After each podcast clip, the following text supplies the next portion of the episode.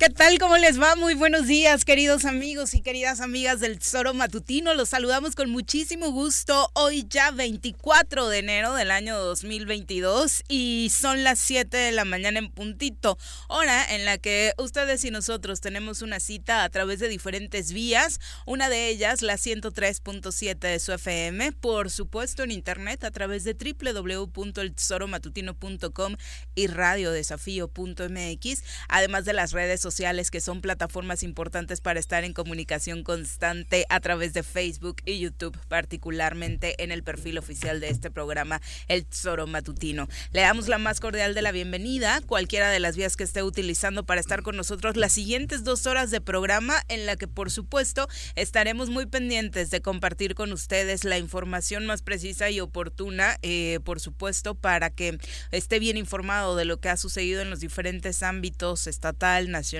y deportivo, por supuesto, en este fin de semana que estuvo bastante intenso eh, y desafortunadamente con noticias lamentables como el nuevo asesinato de una periodista en el país allá en Tijuana, donde este arranque de año ha sido de verdad catastrófico para quienes se dedican a la práctica del periodismo. Vamos a presentar a quien hoy nos acompaña en comentarios.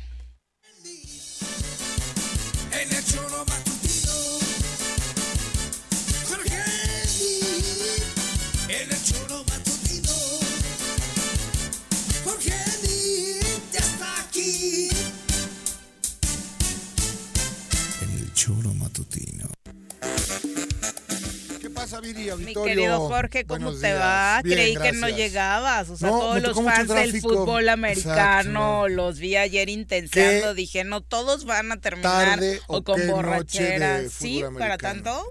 Muchos dicen que es la mejor en años. Yo he visto dos partidos, eh, los mejores partidos que he visto en mi vida es el de ayer y uno hace un par de años. ¿El de Buffalo o el de...? El de Buffalo, Kansas, el de ayer.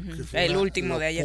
Y el de hace un par de años o tres años, que fue igual Kansas con, con Chargers, que era un partido que iba estaba propuesto para México hubo incendios en Los Ángeles, ¿recuerdas? ah, pero no era de playoffs. No, no, pues temporada, pero bueno, el, ingrediente particular ahí es Mahomes, ¿no?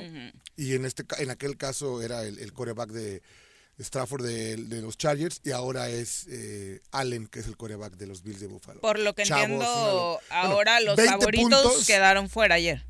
No, no, no, no, no, no, no, no, queda la leyenda Brady. afuera, fuera, ¿no? Sí, bueno, yo creo que no, no era Brady el favorito. O sea, Brady siempre es favorito, pero no, no tiene las condiciones que tiene Mahomes, por ejemplo, que es un chavo que tiene todo por delante. Y que es campeón también. En el de los Packers sí era. Eh, eh Packers era, favorito, es correcto. Y Buffalo también, ¿no? No, Buffalo no, Buffalo no. Ah, era, era, Kansas. Los demás, eh, los favoritos quedaron. Bueno, no, la, hicieron la chica incluso. ¿no?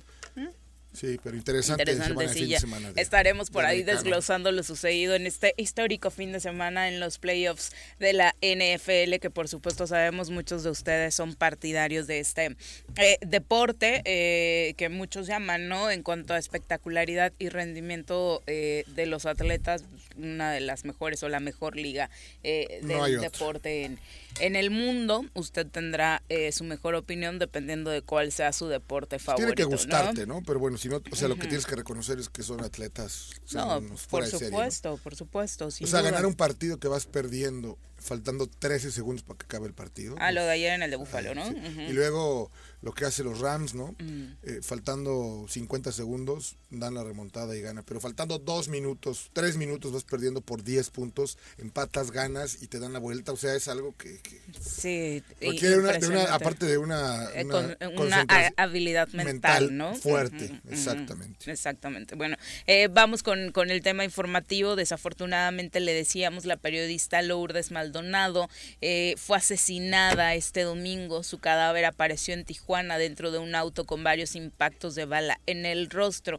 Ella es la segunda periodista asesinada tan solo en la última semana en esta ciudad fronteriza, eh, capital del estado de Baja California, y es la tercera en lo que va del año en el país, prolongando esta serie de homicidios contra informadores en México, considerado ya el país más letal en el mundo para ejercer el periodismo. Sobre las seis de la tarde, vecinos del fraccionamiento Las Villas en Tijuana escucharon disparos, según información del semanario Z, el medio de mayor referencia en la zona. Los primeros testigos aseguran que el cadáver fue encontrado dentro de un sedán rojo con el motor encendido y el vidrio del lado del conductor reventado por los impactos de bala. Estaba esta mujer que había denunciado ya amenazas y temer por su vida, eh, pues saliendo prácticamente de su casa. Fue un patrón muy similar al que se siguió en el asesinato de Margarito Esquivel hace seis días. Él fue asesinado el lunes a las 12.45, era fotógrafo y también salía de su casa. Ahí fue abatido a balazos. En el caso de Maldonado, por supuesto, eh, la información cobra otra relevancia después de que hace tres años había, hace tres años había denunciado eh, en la propia mañanera frente al presidente López Obrador temer por su vida. Sí, sí, en el caso de Lourdes, ella se presentó en la mañanera para decirle al presidente que debido a un litigio que seguía eh, contra el gobernador entonces Bonilla, no, era de Morena, en aquel entonces era candidato, sí, sí. Se refiere a él como su senador, como su coordinador de los programas federales y como su candidato a gobernador. pues Jaime Bonilla eh, había realizado un despido injustificado contra la periodista. la corrupción había rodeado todo el caso. No, no, no, que ella ya tenía la sentencia favorable. Que y la habían revocado. La revocan. Y lo, particular de este caso es que lo gana la semana pasada, ¿no? Hace cuatro días, ¿no? Salió la sentencia justo. Eh, la periodista se había referido directamente al caso durante eh, la mañanera con el presidente López Obrador. Nada o poco puedo hacer contra ese personaje, le dijo la periodista. Eh, desde el año pasado ella estaba inscrita en el mecanismo de protección a periodistas y defensores de los derechos humanos, que es una programa de prevención y ayuda para los comunicadores, en este caso de carácter estatal, que está también en el punto de la mira de las críticas porque obviamente no ha rendido ningún fruto. Eh, no ha impedido que las cifras de violencia en contra informadores sean cada vez más peores en el país. El año pasado, nueve reporteros murieron de forma violenta. Este año, ni siquiera acabado el primer mes, ya llevamos tres. Dos la última semana. Mi querido Pepe, ¿cómo te va? Muy buenos días, bienvenido. Hola, Viri, buenos buenos días, buenos días al auditorio. Jorge, buenos días. Buenos días, este, Pepe.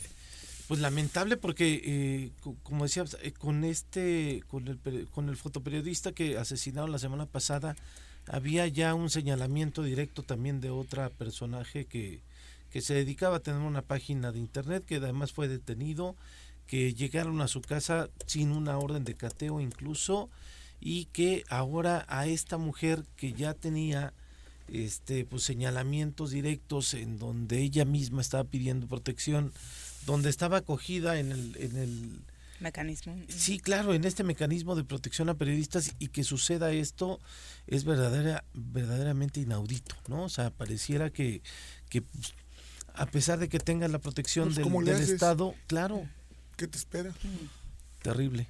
Sobre todo cuando tu enemigo es el propio Estado, ¿no? Sí, claro, sí, sí, sí. Cuando, cuando denuncias esa parte que, que te sientes perseguida por el Estado, que te sientes este amenazada, amedrentada por, por, por ejercer tu profesión y que el Estado no sea capaz de brindarte esa protección necesaria y que está en el marco jurídico, es terrible. Eh, aquí en Morelos el mecanismo no está funcionando. Aquí en Morelos el mecanismo... ¿Cuánto lleva ya un sexenio? Los tres años, los tres años al menos y un poquito más, dos años más quizá del gobierno de Graco. prácticamente seis. Este, y que eh, hicieron un evento, Viri, donde vino la autoridad federal, vino Alejandro este, Encinas, eh, que es donde depende el mecanismo a nivel federal, eh, pero que aquí dijeron se va a hacer lo vamos a echar a andar, fue en diciembre. Pero que aparte de ese evento ni siquiera invitaron a periodistas. A nadie del Estado. no invitaron periodistas del Estado y no invitaron a nadie, ninguna autoridad de los que están encargados, porque está la Fiscalía del Estado, está la Comisión de Derechos Humanos, la Secretaría de bueno, la Comisión Estatal de Seguridad Pública, y que en Morelos no se está haciendo nada por estas cosas. Digo, no porque vivamos en un estado en donde el estado de Morelos esté persiguiendo a periodistas, pero... No, no, no, no, claro que no. pero ¿cómo vas a creer? Es terrible que esté sucediendo esto en México cuando eh, pues, una de las profesiones más difíciles en México es esta, la de ejercer periodismo. Digo la de la, la de esta mujer que lo que lo que lo realiza no porque nos queramos elegir como los grandes periodistas, pero aquí sí estuvo la mujer en la, en la mañanera denunciando que tenía una persecución, diciendo tengo miedo, señor presidente, ¿no? Apóyenme. Y que después de eso suceden estas cosas es terrible. Exactamente, y sobre todo porque en este momento, tal y como se están viviendo las cosas en México, donde no un estado, el país entero es de alto riesgo para ejercer el periodismo, todos los estados, por sentido común, deberían tener activado este protocolo. No se entiende que hay estados en Morelos con la crisis de seguridad que se está viviendo, que desde hace más de cinco años no se tenga ni la más mínima intención, y particularmente en este sexenio, ni siquiera de reactivarlo, ¿no? En esa ocasión, cuando vino en obviamente no se invitó a nadie de los medios de comunicación porque era la etapa en la que todavía no limaban las perezas con absolutamente nadie. Hoy, hoy, quizá, pues, tal vez sí, sí podrían invitar a algunos, pero desafortunadamente la situación no, no es nada positiva para las condiciones de seguridad que en general se viven en la entidad, ¿no? No, y además, este pues quién se siente, quién, quien, quien, este, que lleva una, una grabadora todos los días, quien ejerce este, este periodismo crítico, quién se siente seguro por, por ejercer. La paz que Morelos no hay o sea, que cuiden ustedes dos y se acabó, ¿no? De ahí en fuera, no. No, no, lo digo en buena onda. Juanqui ya trae su rollo y ustedes dos que los cuiden y se acabó el asunto ya. Los demás están en el manto afortunadamente, Juanqui, sí. No, ya Detente. La estampita del no, Ya vimos que no funciona, ¿no? No, no, en el manto protector, en el convenio, pues. pues. Ah, no, bueno. Bueno, así las cosas en el país, desafortunado. Y la crisis, hablando de medios de comunicación, en el Congreso del Estado continúa, ¿no? Ahora desatada por una eh, nuevo, un nuevo posicionamiento ahora por parte de medios de comunicación que ha surgido en los últimos días respecto a que pues no se están dando las condiciones paritarias para que se pueda ejercer el presupuesto eh, para publicidad en el desde el Congreso del Estado a partir de que este nuevo grupo, eh, lo que dicen los medios de comunicación encabezados por Cuadratín, quien envía este comunicado, es que no, pues no están poniendo una, un piso parejo, ¿no? Para eh, dotar del presupuesto a los medios de comunicación. Pero dice Cuadratín que los, el G11 ha pedido que se callen los demás medios de comunicación o que no nos prestemos a... Este, al menos aquí, no nos han dicho ni una ni otra que le demos prioridad a algún este grupo de diputados al menos aquí no hemos bajado los micrófonos para pedirle información a ninguno de los del, del grupo de los diputados, que quiero entenderlo así, ni del grupo de los este G8, G9 o G, algo, ni G11. ¿eh? Aquí no han querido venir algunos diputados o algunas diputadas. No nos han contestado el teléfono algunos diputados o algunas diputadas. Yo creo que muchos de los diputados es muy fácil y no, y no para con el choro, sino en lo general, solamente fijar posturas en redes sociales donde X, Y, Z, pero que den la cara, que digan por qué apoyan, porque, o sea, ese sería el interés. Por eso no, por eso no existen ni aquí ni a ningún otro programa, mi querido No han querido venir aquí. ¿Qué van a decir en lo que están? O sea, es a lo que voy. Entonces es muy fácil solamente señalar y decir que no que no hay apertura y no hay demás, pues cuando la realidad es que no se quiere. ah, pues, pero quienes no han querido venir acá sí han estado en otros espacios, ¿eh? donde están cuidados, donde se va y te tienes las entrevistas en algodones, ¿no? Donde no me preguntes de esto y yo nada más voy a hablar de aquello y aquí pues no hay manera de que por lo menos al que viene de invitado lo controles. No, y además decía Juanjo, este, alguna vez, a ti te ha, te ha dicho Juanjo, no preguntes, no digas, algo, o sea, a los colaboradores incluso.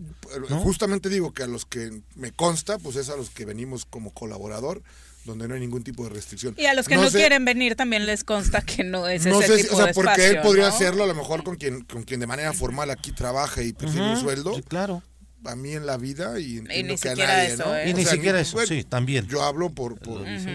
Claro, por supuesto. No, pero además hay, hay dos esquemas de, O sea, ¿a ti no te pagan? Sí, me pagan. ah, bueno. sí, me pagan, pero no me dan línea, cabrón.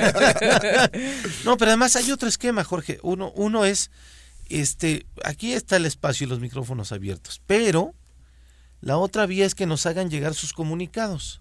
Claro. Y de un grupo de diputados no nos hacen llegar comunicados desde hace mes y cacho, ¿eh? Bueno, pues es la tendencia Por eso. o la línea que sí tienen el gobierno del Estado. Y entonces lo que yo digo es que no hay, o sea, que el medio este cuadratín diga que le dijeron de un medio, pues, tal vez se lo dijeron a él, aquí no. Yo diría, Y aquí hay siguen los seis, ¿cuántos diputados de abiertos? Morena hay? O- Son seis. seis. Ajá. Hay uno que ha, ha sido como Aquí más ha estado Arturo, ¿eh? Arturo. Los otros cinco, me Eh, encantaría tenerlos, Ariadna también. pero me encantaría tenerlos aquí y decirles, ¿por qué sigues apoyando a Cuauhtémoc? Bueno. O sea, a ver qué, a ver qué respuesta te podrían dar.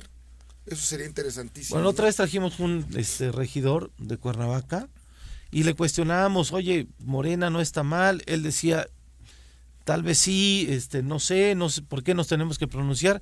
Y de pronto salieron algunos a su defensa, ¿eh? Sí, claro. Dijeron, ay, lo querían obligar No, a sí, decir sí, lo que sí. No, no se pregunta usted por qué Morena no está diciendo nada, en- este, cuestionando al gobernador. Sí, porque no perdamos de vista que quien hoy gobierna.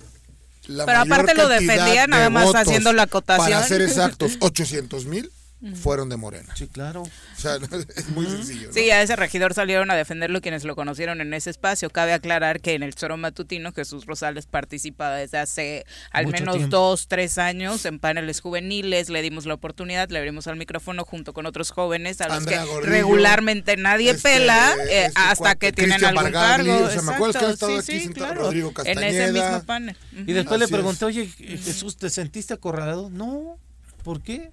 Digo, no, es que decía alguien que te estábamos acorralando. y demás, dije, no, no pasa nada. Ah, pues no pasa nada. Pero sí, o sea, yo lo digo oh, con toda honestidad y con toda claridad.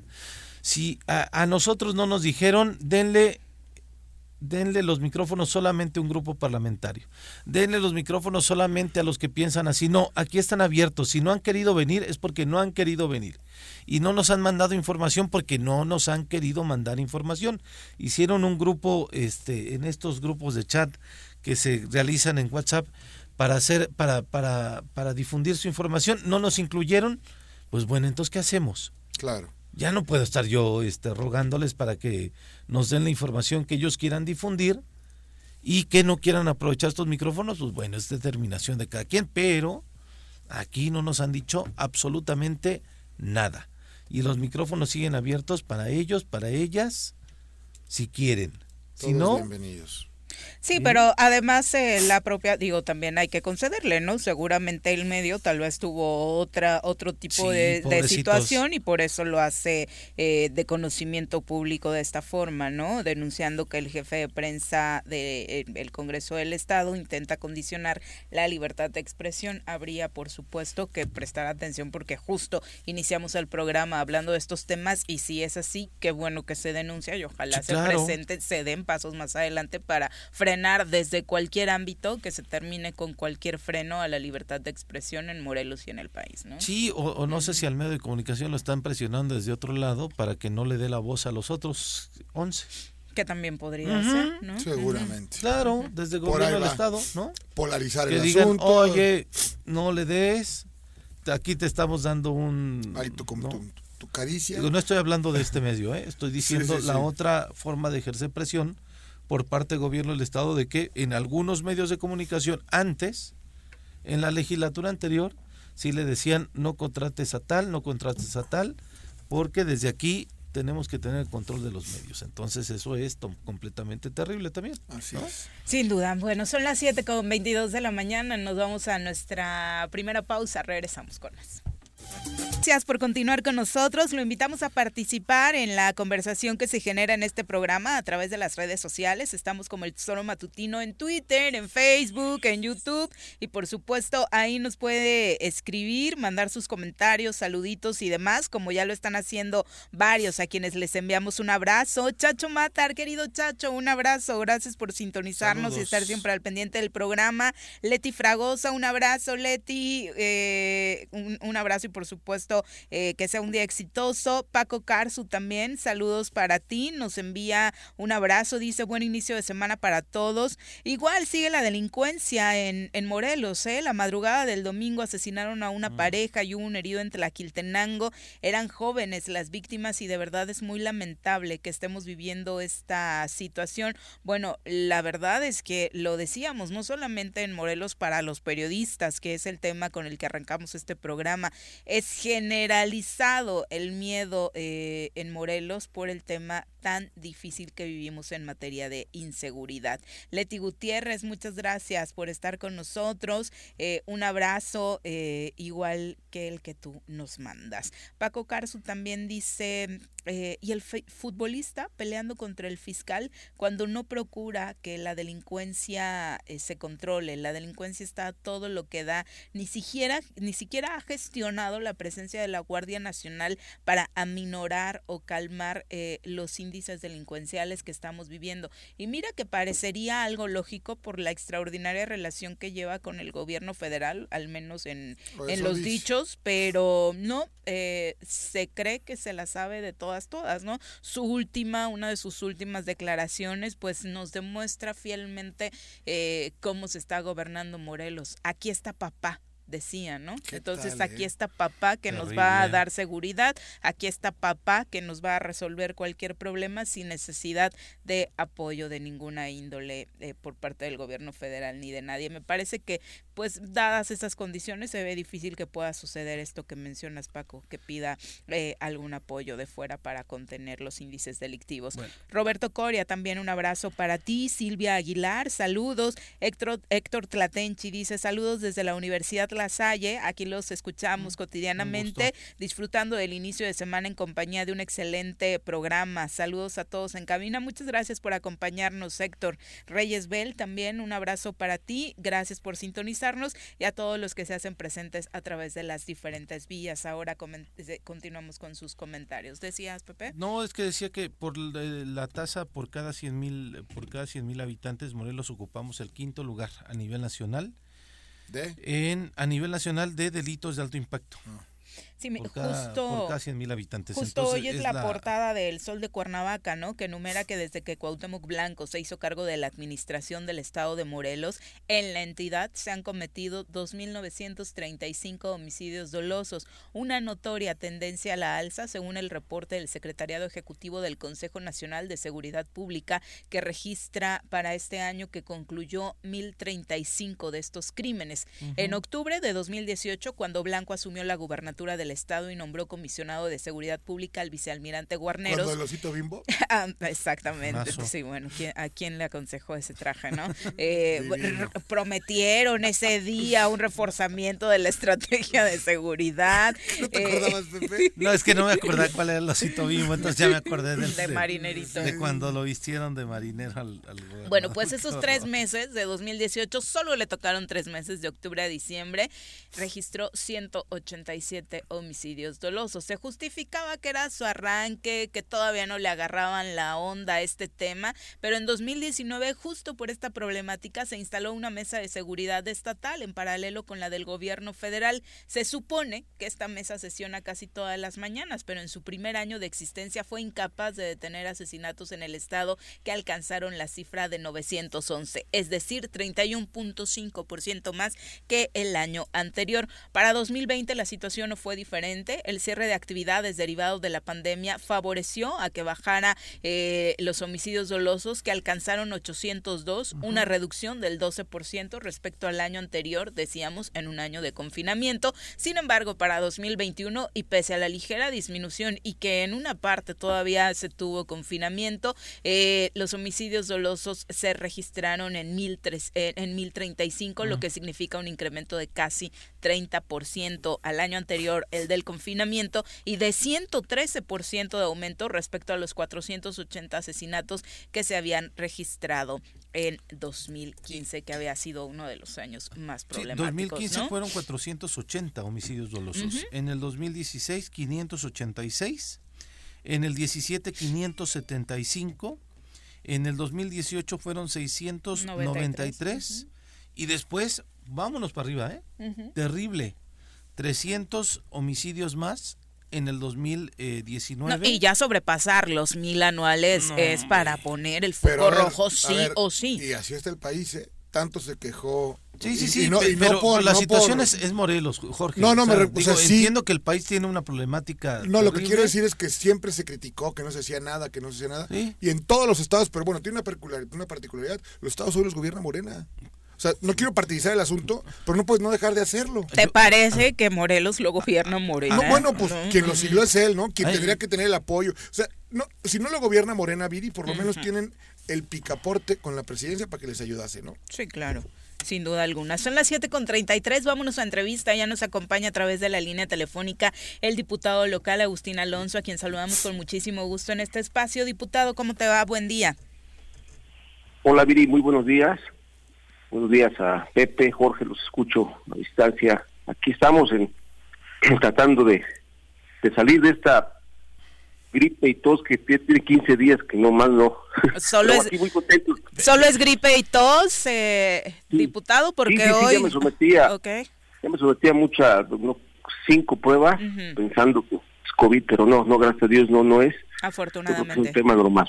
Pero a sus órdenes, con el gusto de saludarles y platicar con, ustedes como siempre, Viri. Podríamos abordar muchísimos temas, este eh, sanitario, el de la seguridad, que justo estábamos enumerando cifras de lo que va del sexenio y de cómo ya al cierre de 2021 con cifras cuadradas se registraron más de mil asesinatos, eh, homicidios dolosos en Morelos. Eh, por todos lados, la verdad es que vemos noticias negativas, pero lo más preocupante es que no vemos que en las cúpulas políticas donde se pudieran generar acuerdos y soluciones para estos problemas, se generen acuerdos. Eh, diputado, ¿cómo van las cosas en el Congreso? La verdad es que en este descanso eh, previo ya al próximo mes de febrero que se retoman trabajos, no han mandado señales positivas sobre una reconciliación o diálogo.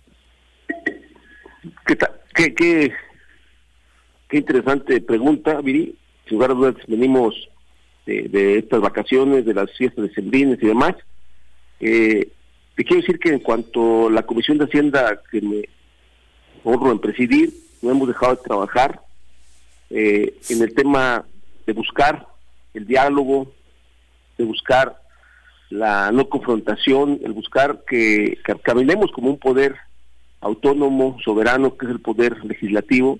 Es una tarea no va a estar nada fácil, pero espero yo y tengamos buenos buenos términos al final de los diálogos. No no ha habido, soy sincero, de, de una parte ni de otro una una reunión para para empezar con las pláticas y poder llegar a los acuerdos que sean necesarios para poder ir de la mano. Lo dije muy claro, y no sé cuántas veces lo he repetido, se lo dije a mis compañeros también y no por tener experiencia en el tema parlamentario porque no la tengo, apenas es mi primer, mi primer semestre, por así decirlo, puedo estar dentro del, del, legislativo, pero me queda muy claro y somos morelenses y sabemos de política que, que cuando se cuando interviene otro poder, principalmente que trae dinero consigo, desune y, y genera discordia en el poder legislativo. Eso, eso ha sido durante la historia de la política en Morelos y en otros lugares, y creo que ese es el asunto. Se metió el Ejecutivo a operar, a trabajar de la mano con los compañeros del otro bloque, por así decirlo, ¿por qué no decirlo como lo es? Y empezaron a servir a quien no debían y muchas veces les dije, no permitamos que se meta nadie a decidir o a tomar decisiones de lo que nos corresponde como poder legislativo, somos un poder autónomo, un poder soberano, hagamos honor a, eso y a lo, sobre todo a lo, que la gente le dijimos en la calle, no en lo particular, nos quedamos casa por casa pidiendo el voto y decirle que íbamos a luchar por ellos para no tener una legislatura como las anteriores. Se ha hecho lo que se puede, hoy las condiciones en, lo local yo no veo, no veo que haya unas ganas de, diálogo. Te voy a confesar algo, estamos buscando, el viernes fuimos un más de la mitad de los diputados representando a los otros compañeros también del, de los 11 o 12 que somos, no sé, por así decirlo, y para buscar la intervención de gobernación para que como intermediarios, como, como, como gobierno federal puedan darnos esa garantía de diálogo y poder llegar a acuerdos y poder tener esa gobernabilidad por lo menos en el, en el poder legislativo. Creo que es necesario pues que intervenga eh, eh, híjole, a nivel federal, a nivel de gobernación, porque es importante encontrar la, la cordialidad y, el, que sumemos esfuerzos, no solamente de, boca, porque yo escucho a muchos, ahí sí al diálogo, ahí sí a esto, y al último de las cosas siempre la agresión y siempre la desunión, ¿no? Hay, hay mucho doble, hay mucha hipocresía, hay mucho doble discurso, y también queremos que nuestra versión, el por qué se rompió en su momento eh, esta sinergia que veníamos trabajando, por qué se da, cómo se da y por quién se da. Incluso podemos hablar de cifras, ¿no? Cuestiones económicas. Pero bueno, eso ya lo, ya estará, ya estamos eh, este, a punto de, de, tener la reunión en Ciudad de México, el viernes nos fue muy bien, y, vamos a, hacer las cosas claras. No se trata de meter obstáculos ni ponerle el pie al gobernador, ni ponerle el pie absolutamente a nadie, ni someter a absolutamente a nadie. Hay acciones que se hicieron por reacción a cuestiones que no estaban este, nada sanas. O sea, ¿ya es un hecho que el gobierno federal va a intervenir y va a ser interlocutor? Estoy casi seguro, Viri. Te este, digo, estamos en espera, vamos a mandar algún un reporte. Yo mañana me, con mis compañeros vamos a ir a la Ciudad de México para, llevar algún reporte y, y, a base de eso ya, ya encontrar ahí el, el, diálogo que, necesitamos, pero no aquí, porque aparte aquí creo que ni ganas hay. ¿no? Aquí, el, aquí el, que pudiera ser el intermediario, pues es, es el que tiene el control de los demás compañeros y que aunque digan que no lo sabemos aquí muy bien, digo, está Jorge Mir, está Pepe, estás tú, Viri, que ves las cosas de cerca y sabemos perfectamente cómo le rinden eh, pleitesías a quien, a quien no, no, no, no, no es de que nos dé coraje que le rindan, simplemente que nos dejen trabajar que, le rindan, pero que vean por el Estado. suena suena positiva esta intervención del gobierno federal, aunque yo recuerdo que la última vez que se atoró en la legislatura anterior algún asunto en el Congreso, fueron a tocar la puerta de la entonces secretaria de Gobernación, Olga Sánchez Cordero. Hubo una reunión de legisladores que incluso despreció el propio gobernador por andar en campaña. y, y el tema en aquella ocasión fue, pues ábranle la puerta al gobernador para que pueda cumplirle a los morelenses. Esa fue la respuesta del gobierno federal. Yo creo que, digo, el intento de lo del, especialmente de gobernación es, es eso, ¿no? A nivel federal es garantizar que los estados de este país estén en cordialidad y, trabajando de la mano, no esperar a que la fuerza o el poder del dinero haga lo suyo, como, como es el caso ahorita. Desafortunadamente, y lamento decirlo, ya no, no soy el primer diputado que lo dice o que se atreve a decirlo, intervino, por supuesto, el gobierno del estado de este, para esto, para lo que estamos hoy en día para desunir. Yo veo muy difícil que por parte de ellos haya voluntad política de poder eh, recomponer las cosas cuando ellos fueron los culpables y también los compañeros que siguieron la corriente de, tener hoy un poder legislativo totalmente partido, ¿no? Eh, y llama la atención también que siempre salen con un discurso los, mis compañeras, compañeras a las cuales yo no quiero meter más discordia ahí porque lo que queremos es llegar a acuerdos y generar ahí eh, diálogos eh, pero, híjole, no voy a hablar más, vamos a ver, vamos a esperar el tema de la intervención de, de, la federación para que seguramente eh, una vez platicando y, disipando las dudas, porque también hay hay hay versiones en la federación que cosas irreales aquí de parte de los que representamos este grupo de los 12 diputados, ¿no? Hay versiones muy distintas a la realidad como es normal y como es el caso y como es su comportamiento que han tenido a base de la mentira, del chantaje, de, tirarse al suelo y hacer, hacernos, hacerse las víctimas, cuando realmente aquí hay un porqué y hay quien quien produjo esta desunión, quien fue el partícipe y, tiene nombre y apellido. Y te ah. digo cifras en cuestión de ello. Agustín, esta, ¿esta reunión será qué día? digo que estamos en espera, vamos a llevar el, el, informe que Pepe y de ahí nos estarán dando fecha para que para que así sea porque de aquí no vemos ninguna voluntad ninguna intervención de absolutamente nadie para componer las cosas. aquí aquí les aquí les conviene Viri. Se lo dije muy claro. a Pablo Jera cuando cuando estuvimos y, lo dije en la entrevista pasada no que, que tienen el control absoluto de la de la de la, aquí les conviene aquí les conviene que haya una desunión dentro del legislativo porque entre esa desunión, el único beneficiado, aunque no lo queramos ver así, aunque digan que no, es el gobierno del Estado. Porque puede disponer de, los recursos como ellos quieran. Agustín. Eso y muchas cosas más. ¿Esta reunión la provocaron ustedes o el gobierno federal fue quien no, pidió? No, no, no, no. Nosotros, nosotros hemos este hecho esa esa, esa búsqueda de, diálogo en otro nivel, en otra, porque también necesitamos que sepan la, la verdad, repito, de cada uno de los que integramos. Y fíjate que aquí en este grupo pues hay de diferentes partidos políticos, de diferentes expresiones, pero todos coincidimos en lo mismo. O sea, no puede ser posible que uno que piense igual que otro, yo por ejemplo, el, perdón de los que no son obradoristas, yo que soy obradorista, que estar, estar coincidiendo con el panista, con el, con el priista, con el DMC, pues no es un tema de partido, es un tema de, pensamiento, de ideología, y que, y que un propio diputado de Morena piense de la misma manera que, que, nosotros, porque las cosas deben de Pero tienen, tienen una, una, un, un común denominador de esos que hablas, ¿no?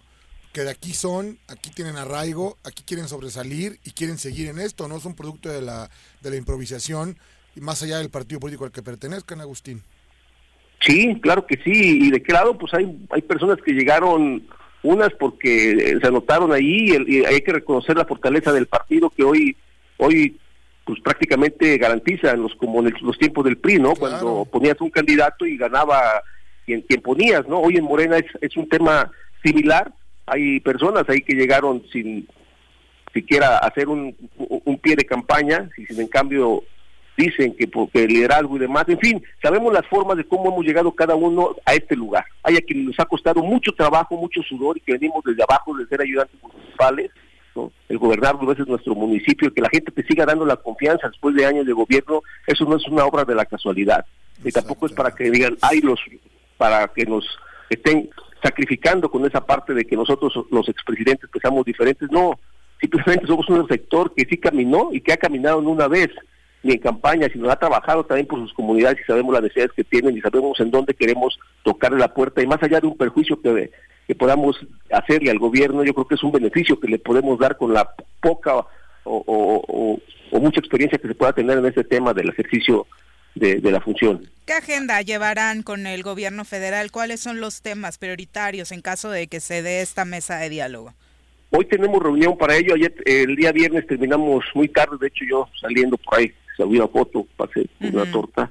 Este, ya muy noche, no, no, no pudimos. Cada quien tomó su camino, su auto y, tuvimos porque teníamos agenda. Yo tenía todavía agenda en Cuernavaca a las nueve de la noche, mi última reunión y este unirnos para poder hacer realmente ya los 11, estemos ya presentes, fuimos seis, este hacer hacer los puntos para poder llegar con un, un, orden a, a, gobernación y poder decirle lo que queremos, lo que pretendemos y sobre todo la versión, insisto, de este lado. La, la puerta que tocaron es la Secretaría de Gobernación o la Subsecretaría, porque de pronto hay animadversión con un subsecretario. Secretaría de Gobernación. Hay, hay muchas subsecretarías, en especial hay una con la cual a mí lo particular me mandaron traer hace algunos meses con el tema de la de las reformas que tienen que ver con, con lo nacional, eh, para poder coadyuvar con ellos. Yo con los compañeros se los platiqué también, oigan, voy para allá, me están mandando otra, y que otra cosa, que me espanté, pero bueno. y, este, y fui, no, muy muy amable. Hay que recordar, estaba todavía la, la secretaria Olga Sánchez Cordero, este nos atendió, híjole, se me fue el nombre. Ahorita en la en la en el movimiento que hacen de la Secretaría de Gobernación también se hace la subsecretaría. El subsecretario, pues, este, no hay nombramiento. Ahorita pues, se comunicaron con, con su servidor hace ocho días, quince días, ocho días, este, para no hay nombramiento. Cuando hay nombramiento, darle seguimiento, porque hay reformas este, que tienen que ver con, con nosotros y que quieren que pase. No, nos buscaron directamente a mí y estoy pues atendiendo esas indicaciones de lo que nos están dando ahí, pero compartiéndolas con los compañeros 11 no es un tema que la traiga yo, ni, ni yo soy el que, que decido, ni mucho menos, simplemente paso el mensaje y he pedido a mis compañeros que me quiera acompañar, con mucho gusto estamos para escucharnos, es un tema de diálogo, es un tema que, que nos compete a todos. Y, bueno, eh, para cerrar rápido este tema de la, de la intervención de la Secretaría de Gobernación, eh, pedimos que sea con, con, con la Secretaría, no con la Subsecretaría, para poder avanzar y que este, que este tema sea lo más transparente que se pueda. Sin duda, y uno de los temas que ha surgido, y entiendo que no necesariamente tienes tú eh, poder de decisión pleno en estos asuntos, pero hay medios de comunicación inconformes con cómo han sido tratados en medio de todo este pleito. Eh, particularmente desde el G11, ¿se respeta la libertad de expresión a rajatabla más allá de lo que puedan opinar unos u otros frente al micrófono o con su pluma? Mira, normalmente, normalmente yo veo a personas en este en este mundo de, la libertad de expresión, que todos todos aquellos que se dedican a, a ese noble oficio o profesión, este, yo lo veo de lejos y, es un tema muy interpretativo para mí, ¿no? Hay quienes normalmente son muy críticos y hoy tal pareciera que que, que, que, el contrato hace que hablen totalmente lo contrario. Pero en fin, cada quien tiene la libertad de hacerlo, ¿no? En el tema de nosotros, el tema de lo que está saliendo y circulando, que se está cortando la, la, libre libertad de expresión para, perdón, la libertad de expresión para, hacia, y también al G8, no sé qué, qué tantas cosas. Ahí me, empecé a leer con alguna nota que corrió el día de ayer, principalmente este hecha por Cuadratín. Sí, el posicionamiento que dio esa agencia. Exactamente, y, bueno, y también tomada por, por quienes son parte de ellos que, que, que es este pues Morena, la, propia compañera Paola, ¿no? En fin, que, es muy dramática, por cierto, y es, le gusta el tema este de la confrontación, eh, el, general que la violencia política y, el general que no sé qué, en fin, son cosas que creo yo, en lo particular, no se ha hablado nunca el, G, el G11 de, de, de poder hacer mal uso de la información, sí lo hizo en su momento la compañera Paula cuando estuvo al frente de esta área de comunicación, y lo digo con, con todas las pruebas, por algo fue ese cambio, ¿no? De ahí se utilizaba, se utilizaba el mismo, el mismo eh, almazán, creo se llama, o se llamaba el muchacho que estaba ahí, este, para hacer, para hacer publicaciones en contra de los diputados, ¿eh? y, él lo aceptó, él lo aceptó en una, en una, en una, en un boletín que manda para pegarnos a, los diputados. Ahí empieza también, decimos, oye, ¿qué pasa? ¿Qué está pasando? Es que es indicación de, de, de, mi coordinadora, ¿no? De mi jefa, bútale. Bueno, es ahí donde también empiezan problemillas. Cosas que, que ellos hicieron, piensan que lo estamos haciendo nosotros. Claro, no somos iguales, no somos iguales. Y pues bueno, no hay ninguna indicación de que la información o los medios de comunicación que puedan tener convenio con, el Poder Legislativo lo hagan solamente para los 11, ¿no? Hay que ponernos a trabajar y el trabajo será también quien hable y, y todas esas diferencias que podamos encontrar, como es el caso ahorita de, este, de esta cláusula, por así decirlo, a los, a los contratos de convenios de, de publicidad, pues que, que no, no caigamos en ello, ¿no? Que sea un tema como chisme, como rumor, y vamos adelante para trabajar, de trabajar todos y que sea la agenda de cada uno que, que hable por sí, por sí solos. Aquí no hay, no hay favoritos, ni hay preferidos, eh, como si, como sí sabía cuando estaba en manos la comunicación social de la compañera diputada Paola.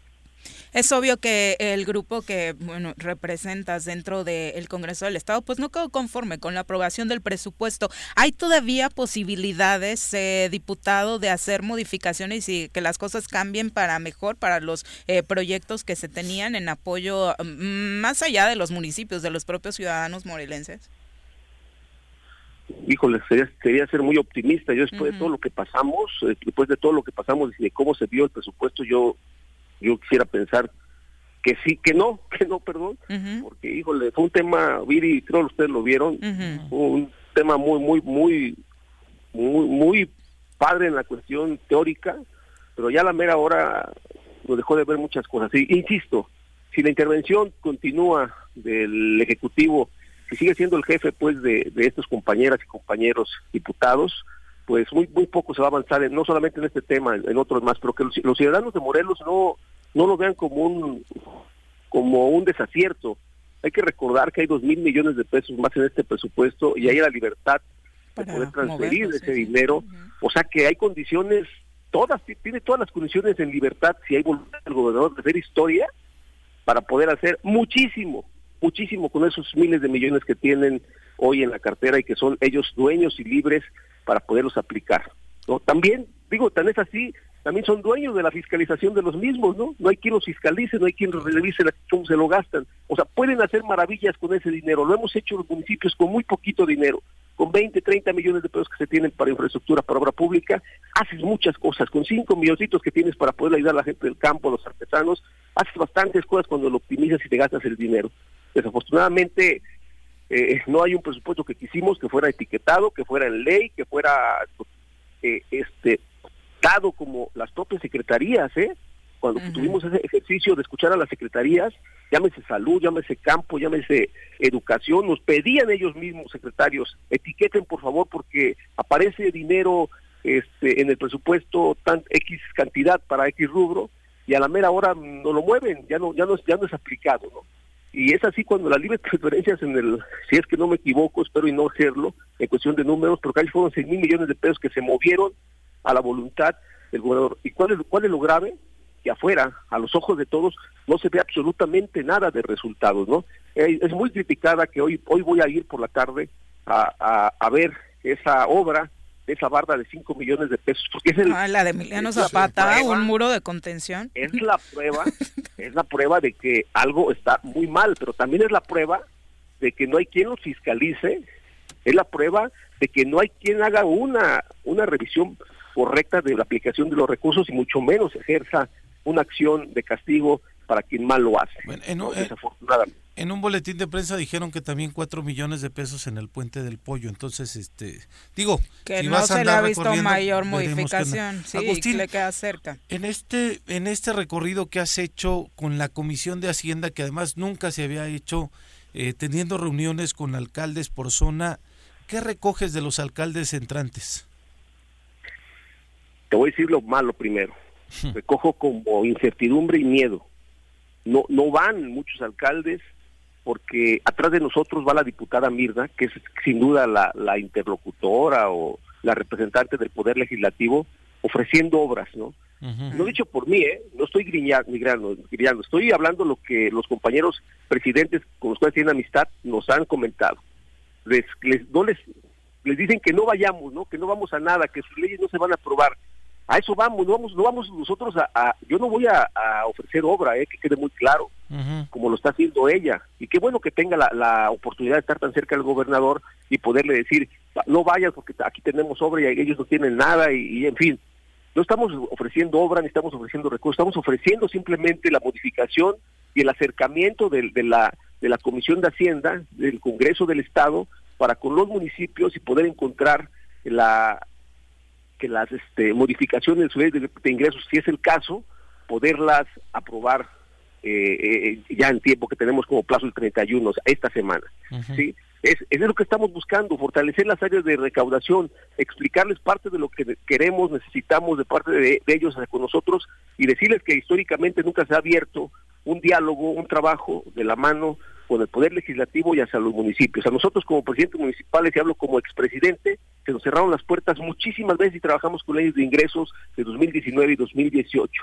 Hay muchas cosas que se tienen que hacer de la mano y hemos puesto a disposición eh, de, de, los alcaldes, la Comisión de Hacienda para poder transitar. Pero sí, digo, lo primero que veo es que hay muchos alcaldes como que van despacito y que no, no, me vayan a tomar que no me vean, ¿no? Exactamente, ¿no? Ahí se ve, y, y, qué, raro, ¿no? Atrás de nosotros, atrás de nosotros un día antes, en donde nos toca, va la, la brillante diputada tocando la puerta de los alcaldes, reuniéndolos para el ofrecimiento de obra y demás.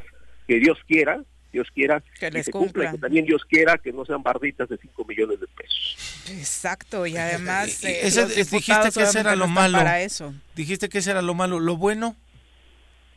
Pues lo bueno, bueno, lo bueno la, la, la, la apertura que está teniendo este Pepe, lo bueno que la, la apertura que está teniendo hacia con los compañeros presidentes municipales y que los que están yendo y los que están saben perfectamente que esta, esta legislatura está trabajando para ellos y están tomando las cosas bien, con todas las reservas que se necesitan. También no los queremos exponer a que sean castigados por los que se creen los jefes de ellos.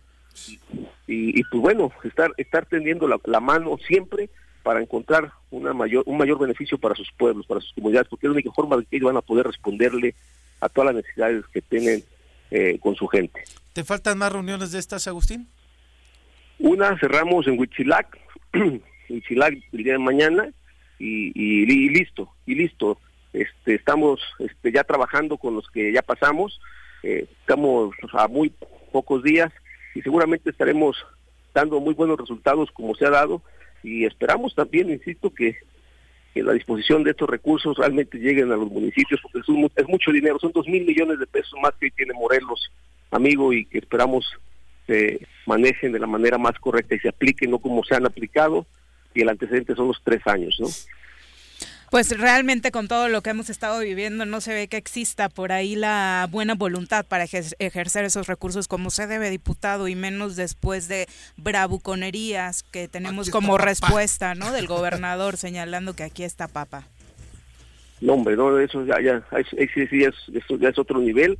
Yo creo que la cordura y la, prudencia, la, inteligencia, educación. y todo lo que tú quieras que sume para poder tener un mejor Morelos se ha perdido, sin lugar a dudas. Yo creo que ya no he hablado los últimos días porque y han prohibido también hacerlo de, desde sus asesorías y este pero bueno esa es la verdad y esa es la realidad de quien de quien hoy gobierna no y, y pues bueno así están las cosas hay que trabajar los que somos de aquí hay que unirnos y trabajar para poder sacar adelante este Estado que tanto lo necesita.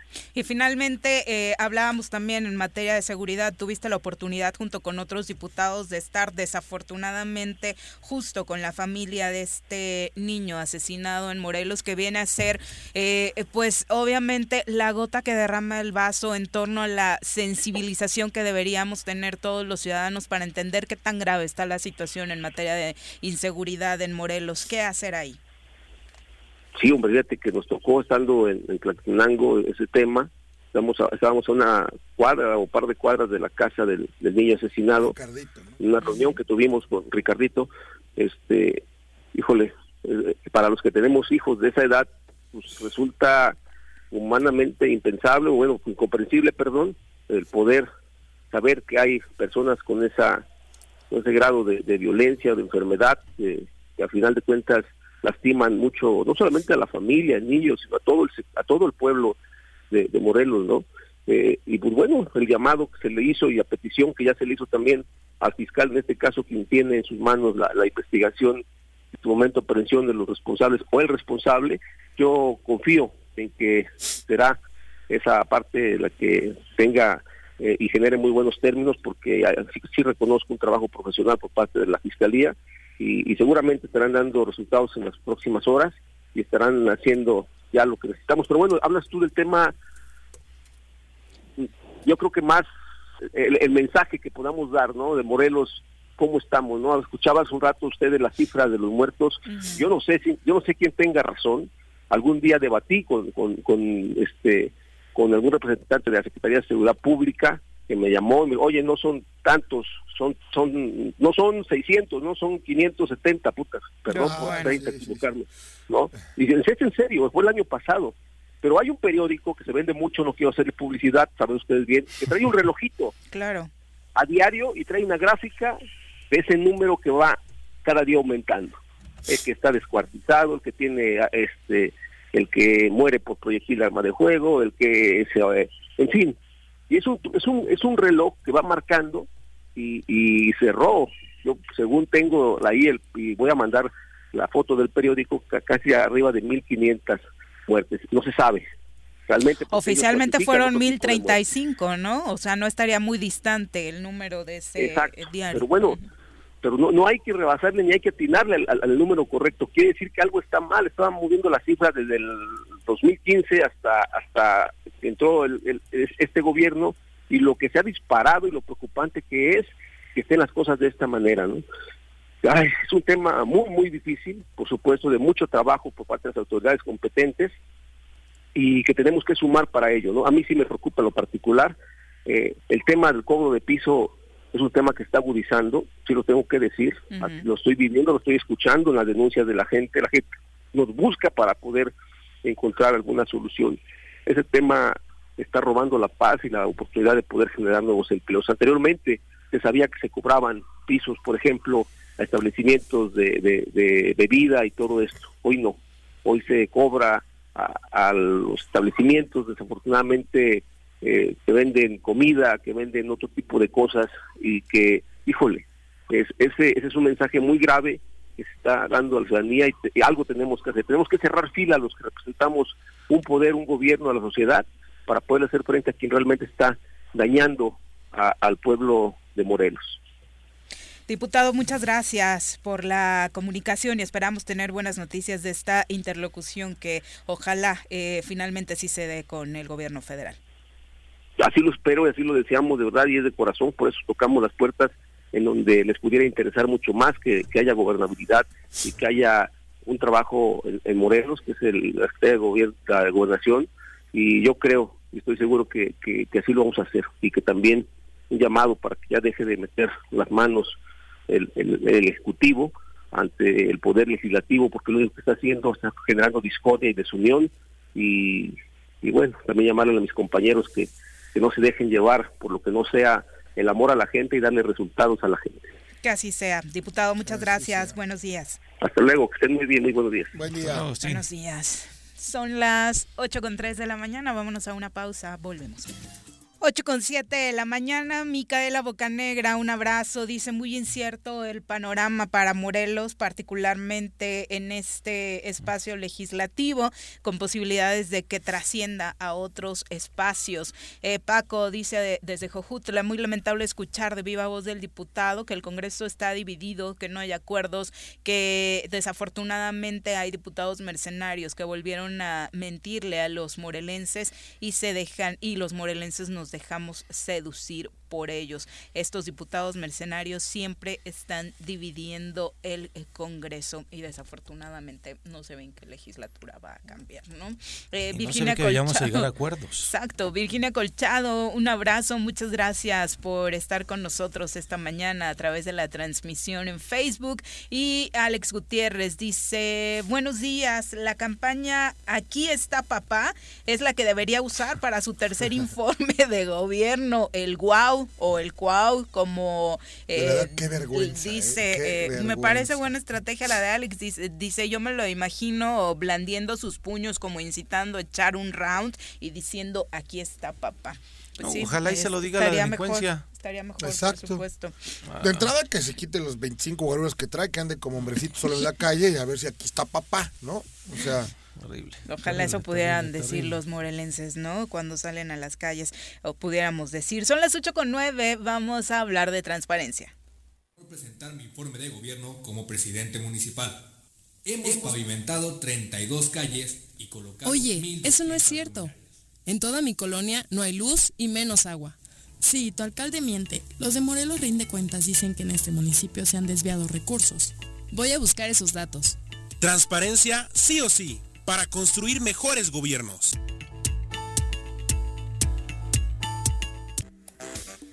Roberto Salinas, qué gusto escucharte. ¿Cómo te va? Muy buenos días. Hola Viri, Pepe, Jorge. Buen día. También gusto saludarles. Gusto saludarte. Cuéntanos cuál es el tema hoy respecto al ámbito en el que trabajas tan intensamente todos los días. Sí, muchas gracias. Pues bueno, eh, revisamos la información que se tendría que haber publicado ya respecto a las declaraciones patrimoniales de todos los funcionarios públicos del estado de Morelos. Eh, para dar un poco de antecedentes, en el 2019 el Sistema Nacional Anticorrupción, este comité coordinador, aprobó unos formatos de declaración patrimonial. Estos eh, empezaron a aplicar al siguiente año en el, a nivel federal y en el 2021 debió aplicar para los, las instituciones locales, para los entes locales. Eh, en Morelos, el sistema estatal anticorrupción está eh, coordinado por, por ocho instituciones públicas. Eh, este comité coordinador, en, en mayo del 2021, que era cuando se tenían que entregar las declaraciones patrimoniales, decidió aplazar la entrega de esas declaraciones pues por la pandemia y por lo complicado que era, ¿no? Cosas entendibles. lo fueron aplicando o, o, posponiendo prácticamente mes por mes. Se, se pospuso hasta por cuatro ocasiones para llegar como fecha límite al 31 de diciembre del 2021. Bueno, este plazo ya se cumplió. Durante este periodo de mayo a diciembre, pues seguramente hubo, hubo, hubo, funcionarios que sí cumplieron, que entregaron sus declaraciones a tiempo en sus contralorías internas o en los órganos internos de control, etcétera, en la comisaría, en la Contraloría del Estado. Eh, seguramente hubo un gran número de funcionarios que, que cumplieron. Eh, después de eso, lo que tendría que haber ocurrido es que estas instituciones debieron haber publicado en la Plataforma Nacional de Transparencia las declaraciones patrimoniales de cada uno de los funcionarios. Recordemos también que antes únicamente entregaban declaraciones los mandos eh, medios y superiores, es decir, de jefes de departamento hasta secretario y gobernador. Ahora ya todos los, empleados eh, gubernamentales, todos tienen que entregar las declaraciones. Bueno, entonces aumentó el número, pero bueno, se tuvo suficiente tiempo de mayo a diciembre para preparar todo y poder subir la información. Lo que revisamos de, más de, de 130 instituciones que, revisamos y ya habían subido la información, únicamente encontramos que 18 ya habían cumplido en publicar información. Por ejemplo, el Tribunal de Justicia Administrativa, el INPEPAC, eh, Ejutepec, Jojutla, son instituciones que ya han cumplido en subir sus declaraciones patrimoniales. Eh, hay otras cerca de, de 40 instituciones que han cumplido de manera parcial, es decir, que únicamente suben, por ejemplo, eh, la portada o el acuse de haber entregado su declaración patrimonial, unas tres hojas, pero hay también 88 instituciones que no han subido absolutamente nada. En este caso, por ejemplo, lo que más llama la atención es el Poder Ejecutivo, el gobierno del Estado, que prácticamente ninguna institución ha subido su declaración patrimonial. Y ellos, eh, de hecho, nos respondieron ya, desde septiembre pedimos la información, nos la negaron argumentando que tenían hasta el 31 de diciembre. Bueno, esperamos y en enero revisamos la información y no está.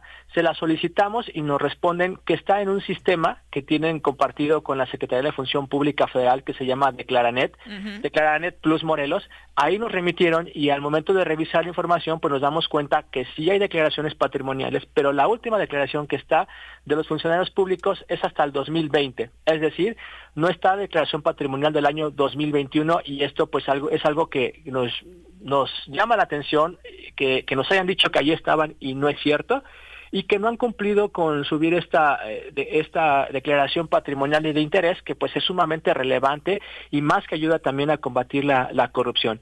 Entonces es de destacar que hay un gran incumplimiento y ahora lo que estamos esperando es que el Comité Coordinador del Sistema Anticorrupción empiece ya a tomar acciones para, en su caso, eh, bueno, ver qué es lo que está pasando, pedir que se cumpla o eh, continuar con acciones para, para sancionar a quienes no hayan entregado su declaración o bien que no hayan subido la información que tendría ya que estar pública. De momento el paso que sigue, ¿cuál es? Eh, decirles que la suban o ya sancionar. Eh, ¿Cuáles son los pasos eh, que se siguen en este tipo de procedimientos, Roberto? ¿Tienen chance Mira, eh, todavía de solventar? Sí, bueno, de hecho, para quienes no hayan entregado su declaración patrimonial al 31 de diciembre, hay que solicitarles, hay que remitirles, hay que pedirles también su, eh, hacerles no- sus notificaciones de que tienen que entregarla.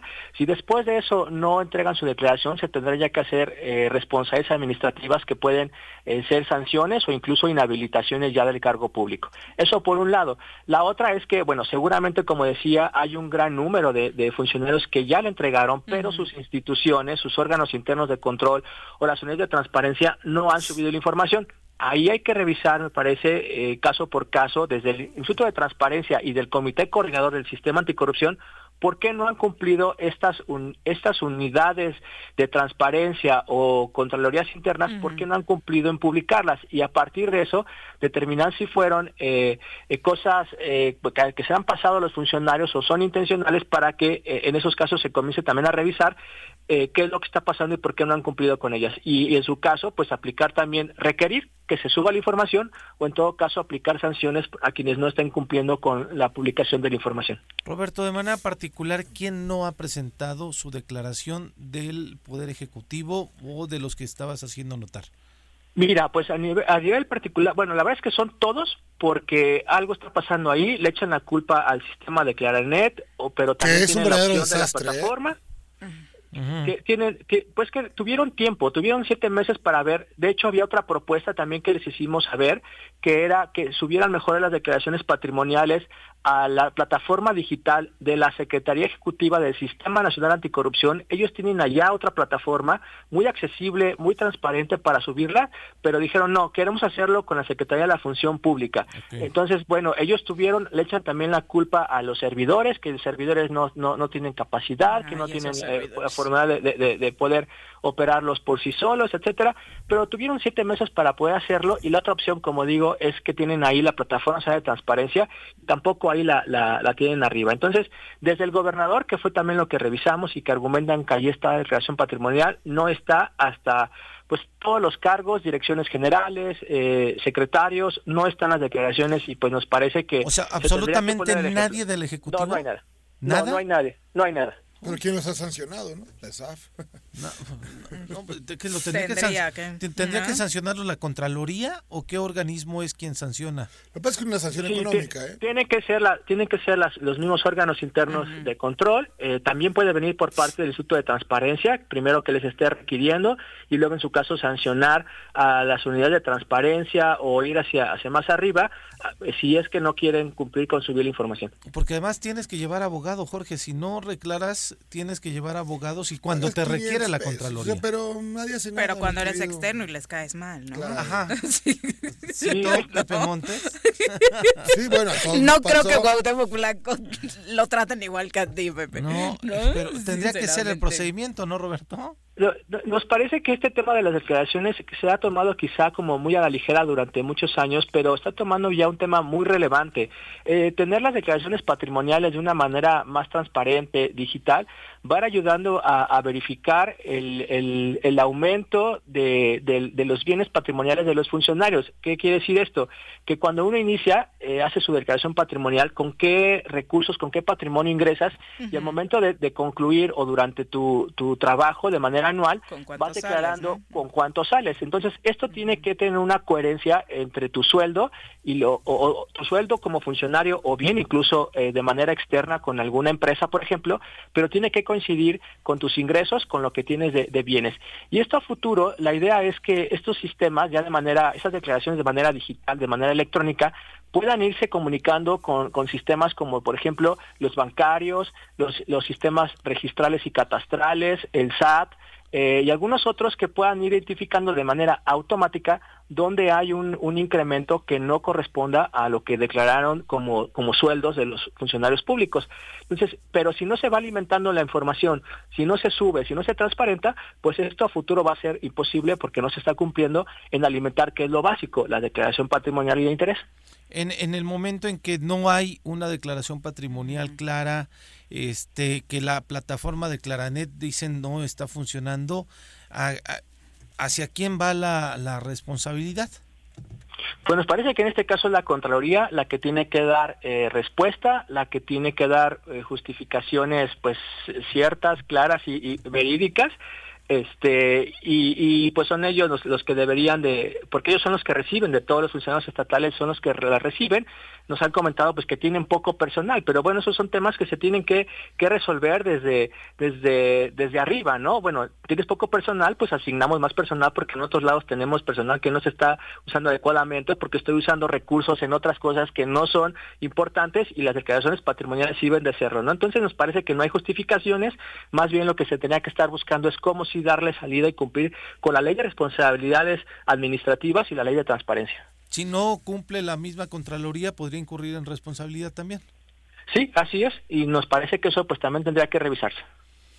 Pues vaya, qué temas. Qué raro para variar que estemos hablando de un asunto en el que el Ejecutivo Estatal no está cumpliendo. Mi querido Roberto, para quienes quieran tener, eh, que obviamente estamos eh, puntualizando por ser el gran eh, eje gubernamental en la entidad, pero hay muchas otras instancias que no han cumplido, como señalabas, y este también es un llamado para que absolutamente todos, del nivel que sean, se pongan las pilas y cumplan con esto que ya es una realidad, la transparencia sí o sí. Sí, así es. es. es. una obligación, está en la Ley General de Responsabilidades Administrativas, está en la Ley de Transparencia, tienen que subirla y ojalá que incluso si la Contraloría no quiere hacerlo, ojalá que las instituciones puedan hacerlo ahí en, la, en el portal de transparencia, en la obligación de declaraciones patrimoniales, ellos podrían subirlos si en, su caso la, la, Contraloría no quiere hacerlo. Entonces, no hay pretexto, nos parece que se tendrá ya que cumplir con, con esta ley.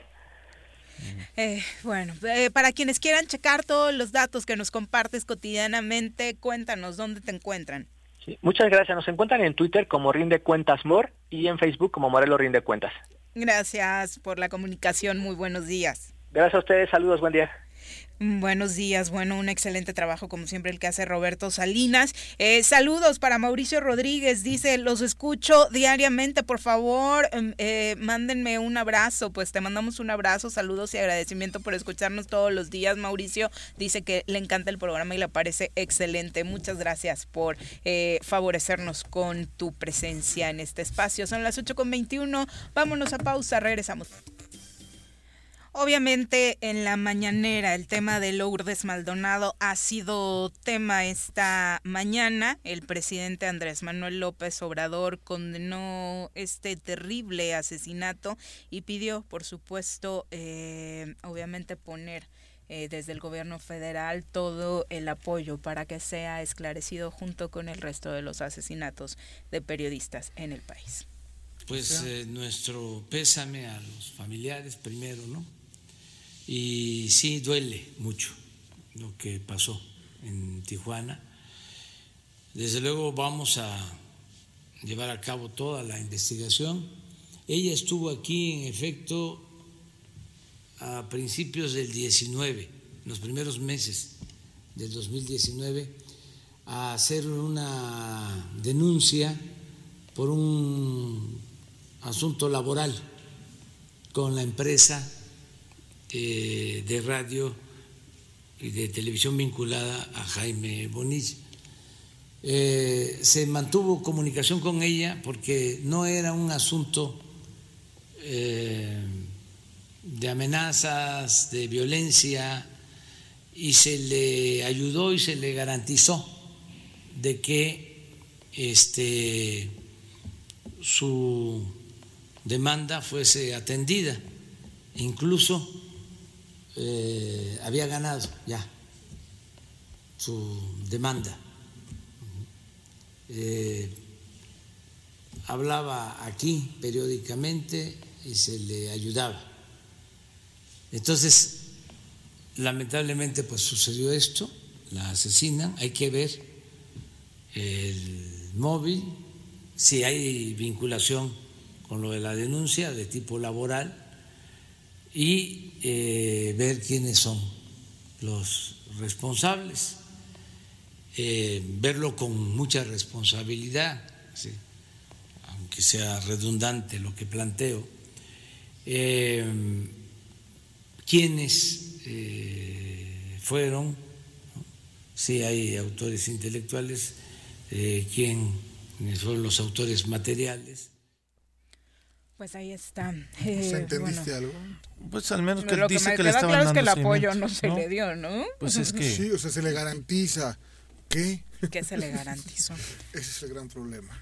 Sin duda alguna, ojalá y que logre esclarecerse y ver si finalmente tenía algo que ver con esta eh, denuncia, con este litigio que se tenía con eh, Bonilla. Eh, finalmente vamos a, eh, el presidente también habló y escucharemos en algún momento más este tema de su enfermedad, esclareció algunos puntos sobre lo sucedido este fin de semana. Por lo pronto vamos a hablar de nutrición, que también le hacen falta buenos tips al presidente para cuidar su corazón, ¿no? Que está ¿Tú cañón la vas? diabetes. Yo ahí voy, ahí voy, ahí Muy vamos, bien, ahí vamos. bien. Pero lo del presidente es grave, ¿no? O sea, me refiero, se, se le tuvo una operación grave de corazón hace algunos años y ahora el tema de la diabetes. Tuvo un tuvo un Lo, lo atendió el mismo cardiólogo que Juanji, ¿a cuál ves mejor? No, no, pues Juanji No hay tiene punto de pacto con el diablo. o sea, mala hierba, ¿no? Este sí es más malo que del Marilandia. Como que es el rango de edad que anda Sí, atendiendo ese sí, cardiólogo, sí, sí, ¿eh? sí, sí. Vámonos a, a hablar de nutrición. Piensa en un futuro sano. Tú también puedes tener una mejor calidad de vida. Conoce cómo llevar una alimentación saludable con los productos naturales y orgánicos que la doctora Mónica Novielo de Punto Sano tiene para ti en el choro.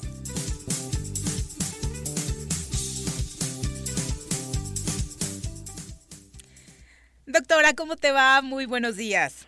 Muy buenos días, Viri. ¿Qué tal? ¿Cómo están? Muy No bien, latió muchas nada que no gracias. vinieras, ¿eh? extrañamos, extrañamos, doctora, aquí. Sí, hombre, yo también los extraño, pero ando fuera de Cuernavaca, entonces tuvo que ser por teléfono, ni modo. Perfecto, escuchamos tus recomendaciones, Doc. Pues hoy vamos a hablar de la enfermedad celíaca, que es algo que ahora este, se escucha bastante, ¿no? De que hay que si es celíaco, que no sé qué. Entonces, eh, ¿qué es esto? Eh, ¿Sí habían oído hablar de esto? Sí. Ah, Yo no. Yo no tampoco. Ah, bueno. Eh, bueno, el tener esta enfermedad celíaca es una enfermedad en realidad autoinmune, o sea que el cuerpo a- se autoataca, ¿no? Y eh, es una enfermedad en donde la persona no puede consumir gluten porque es súper alérgica al gluten, ¿no? Entonces, si, si come productos con, con gluten, lo que pasa es que el intestino delgado tiene como unas vellosidades que, que son las que captan el alimento y lo van como dividiendo para pues poderlo absorber, ¿no? Y estas vellosidades se van como dañando con la enfermedad celíaca eh, y es un problema autoinmune, no se sabe bien de dónde viene, se cree que tiene un factor heredi- hereditario, ¿no?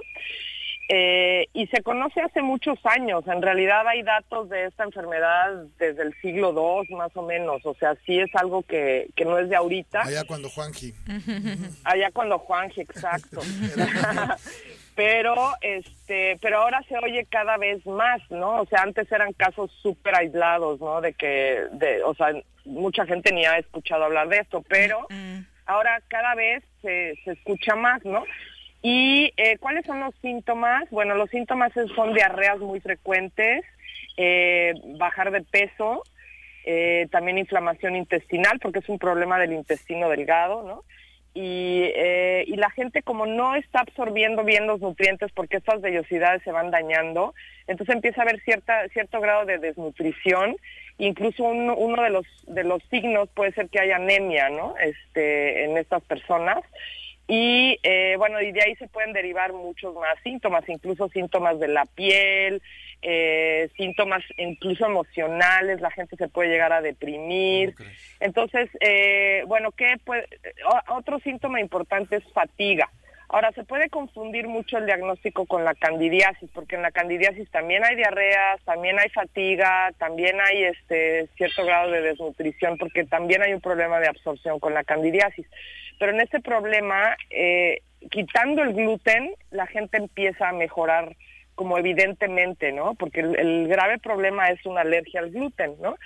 Entonces, eh, bueno, hay estudios para saber si, si uno es celíaco. No es tampoco que todo mundo sea celíaco. Sí creo que hay ahora un problema con el gluten, que ahorita les explico brevemente qué es el gluten.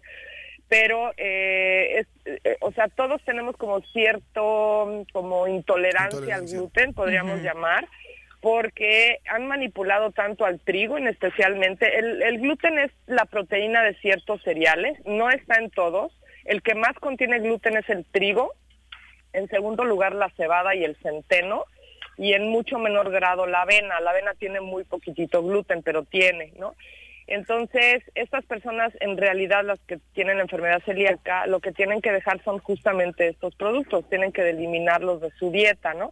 Entonces, les decía que todos tenemos cierto grado como de sensibilidad al gluten, porque hay estudios ahora que se ha visto que como manipulan mucho los el trigo en específico, cambiándolo genéticamente y poniéndole muchos químicos, entonces ahora el, gluten tiene 40% más gluten que en la antigüedad, ¿no? Entonces, y el gluten es muy irritante, muy inflamante eh, y muy alergénico además, ¿no? Entonces, pues mucha gente está padeciendo al comer pan, eh, tortillas de harina, pastas, ¿no? Entonces tienen cierta inflamación y cierta molestia, ¿no? En, los intestinos, pero no quiere decir que sean celíacos, ¿no?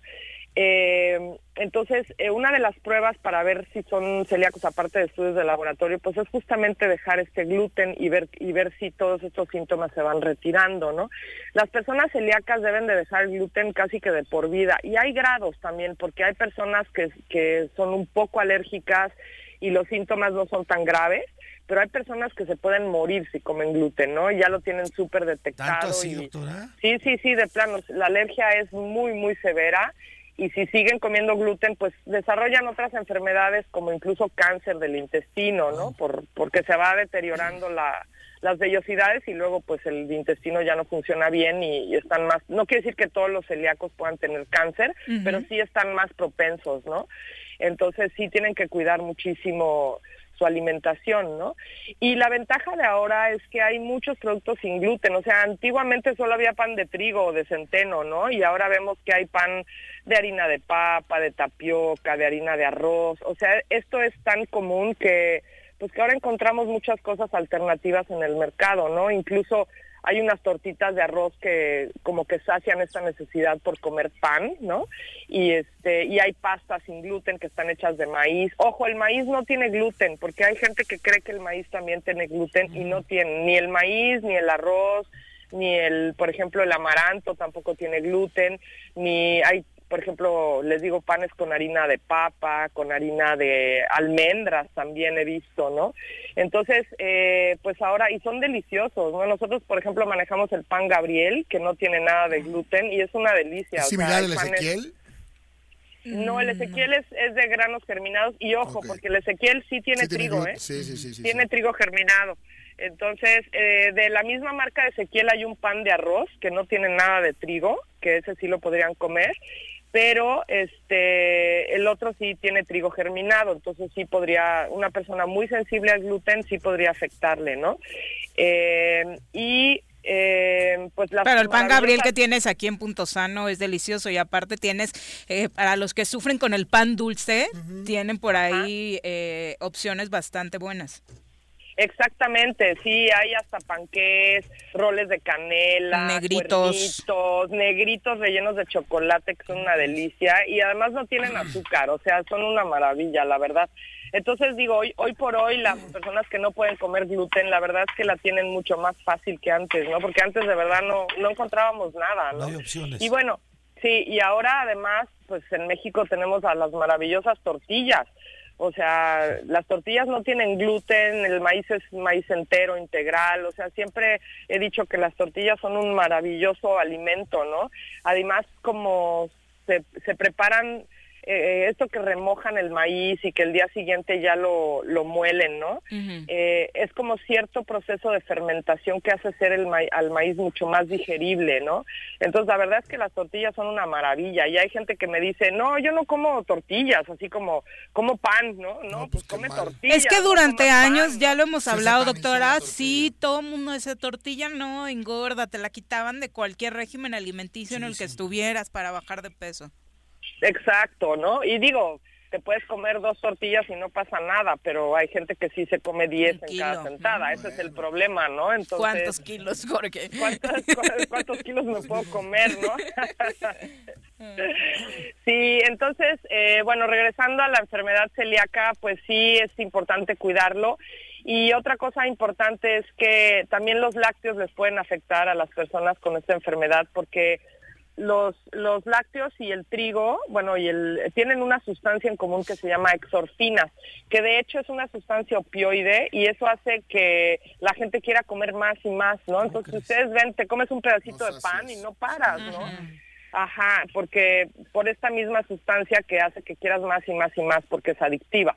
Y la y los lácteos tienen lo mismo. Entonces, si se fijan también cuando vas a una reunión, el queso vuela, ¿no? A las aceitunas ahí se quedan, pero el quesito, pues Vámonos. El queso es primero. El primero en acabarse por lo mismo, porque no puedes parar de comer. Y en el queso se concentra más esta sustancia que en la leche que está originalmente ahí, ¿no? Entonces, sí, la gente es muy quesera en general, ¿no? Pero por esta sustancia que les, que les platico. Entonces, son cosas difíciles de como dejar por, por lo mismo, pero hay buenos sustitutos y bien ricos. Como decías, Viri, el pan Gabriel es una súper buena opción, ¿no? Este, es rico, es este no es tan caro como otros panes, además, ¿no? Porque hay panes sin gluten que son, pues, muy, muy caros, ¿no? Es que todos los productos sin gluten, como que de pronto esa es la problemática, elevan ¿Elevan los precios costo? de manera increíble, sí. Sí, bueno. Pues sí, la cosa es que no es un, un pan de caja, ¿no? Como el pan bimbo que pues tiene puros químicos y que pues sí es barato, es muy barato hacerlo, ¿no? No es caro pensando en tu Entonces- salud, mi querida doctora, ¿no? Exacto, es una inversión además, ¿no? O sea, cuando pensamos a largo plazo, pues todas. Sí, todas estas cosas, este, pues la verdad van a hacer que a la larga tengas una buena salud y te ahorres en médicos, hospitales y demás, ¿no? Entonces, de verdad que es una inversión eh, cuidarse, ¿no? Sí, y qué bueno que tocas el tema, porque de pronto yo sí tenía la idea de que los eh, alérgicos al gluten de pronto era como muy exageradita ya la tendencia, pero no, es, es real que está creciendo el número de Pues personas con sabe. esto, ¿no? Claro. Sí, y yo creo realmente que es por tanta manipulación del trigo en especial, ¿no? Que han hecho que haya crecido este problema y como les digo, hay hay de, de sensibilidades a alergias, o sea, la persona celíaca sí es peligroso que coma gluten. Yo he tenido pacientes que de verdad comen un poquito porque no saben y, se- y se van al hospital, ¿no? O sea, O sí, sea, sí sí se es, sí es algo grave. Sí, sí es ¿Y cómo algo lo grave. descubres, Doc? ¿Hasta que te pasa eso? ¿O hay formas previas de poder saber a qué eres, eh, si eres sensible o no a este eh, ingrediente? Pues eh, eh, cuando, ya que tienen estos síntomas que les digo como diarrea, debilidad, no fatiga, pues yo diría que hagan uno la prueba de dejar el gluten, pero no un día, ¿no? Así un par de semanas y este y si mejora notablemente puede ser ese el problema, ¿no? Eh, ya, ya después hay, eh, les digo, análisis de laboratorio bastante más específicos, pero las personas celíacas dejan el gluten y es, es muy notorio que mejoran y mejoran notablemente, ¿no? Y vuelven a comer algo de gluten y vuelven a estar mal, ¿no? Y con una vez y un poquito, depende un poco de la sensibilidad, pero pero sí lo vuelven a notar rápidamente, ¿no? Entonces, dejando el gluten, pueden darse cuenta si realmente va por ahí el problema, porque sí hay mucha gente que tiene diarreas frecuentes y no sabe por qué, ¿no? Y van de médico en médico en médico y pues hacen estudios, pero no hacen los estudios específicos y entonces no saben qué les está pasando, ¿no? Y muchas veces es este el problema, ¿no? Entonces, y como hay trigo en todos lados, ¿no? O sea, el pan, la pasta, las galletas, los pasteles, o sea, todo tiene trigo, ¿no? Entonces, cuando lo dejas por completo y te pones a leer las etiquetas para ver qué tiene trigo, trigo, cebada, centeno y avena, ¿eh? O sea, los cuatro tienen que dejar porque si no, sigue el problema. Porque hay gente que cree que el, que el centeno no tiene gluten y sí tiene, tiene en menor grado que el trigo, pero tiene. Entonces también los puede, y la cosa es que les va irritando la vellosidad del intestino y por eso es que son las diarreas, ¿no? Porque hay una irritación severa del, intestino, ¿no? Entonces, les digo, al dejar estos productos, pues ah, se deja de irritar eh, el intestino delgado y la mejora es, es eh, notoria, ¿no? Entonces, esa es una buena prueba para hacer, ¿no? Para saber si son celíacos o por lo menos que tengan una sensibilidad aunque sea leve al gluten, que es muy, muy común, es ¿eh? súper común. Pues que vayan haciendo la prueba, entonces, esa es la recomendación del día de hoy. Que vayan haciendo la prueba un par de semanas, además van a bajar de peso, va a bajar la inflamación y se van a sentir con más energía en general. Perfecto. Doc, ¿dónde te encuentra nuestro público? Pues estamos en Plaza Andrómeda, en el local 19, ahí en Punto Sana. Y ahí tenemos ese maravilloso pan Gabriel y muchas otras cosas más que pueden sustituir. Tenemos unos brownies de harina de arroz, deliciosos, endulzados con jarabe de agave, están deliciosos. Ah, mm, bueno, pues vale la pena que se den una vueltecita por Punto Sano, que encuentra todas las opciones para eh, tener una vida saludable. Doc, muchas gracias por acompañarnos. Muchas gracias a ustedes. Buenas Gracias, doctora. Buena semana. Pues ahí están las recomendaciones de nuestra nutrióloga de cabeza. Yo no conocía esa enfermedad. Yo tampoco. Con ese nombre. ¿Sabes quién tiene? Este, Luis Enrique Paganoni. Ajá. ¿Lo ubicas? Uno fue secretario de obras. él, él tiene. ¿Cómo crees? Sí. Digo, no tiene nada, ¿eh? Nada más come, le salen granos y... En cuanto tiene un producto con gluten. Con gluten sí a ese nivel no he conocido. Te digo, de pronto me parecía una payasada porque ay, soy alérgica al gluten y nunca te pasa nada, ¿no? Solamente te estás cuidando y no quieres decir que estás a dieta, pero bueno, es. real. No, pero, le sale granos inmediatamente. O sea, se intoxica, ¿no? Por así decirlo. Sí. ¿Qué tal?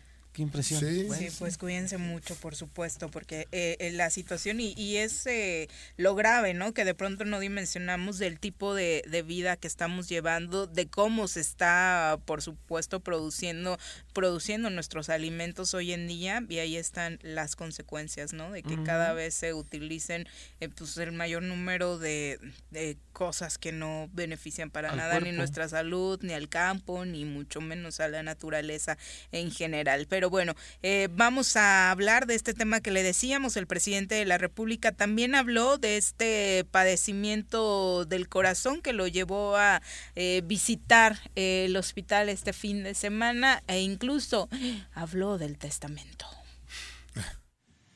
Un testamento y ya siendo presidente,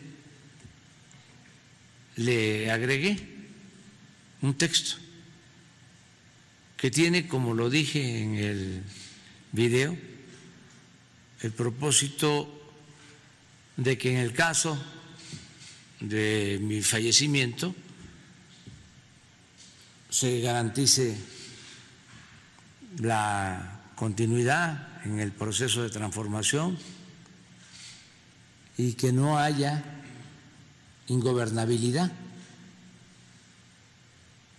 que las cosas se den sin sobresaltos,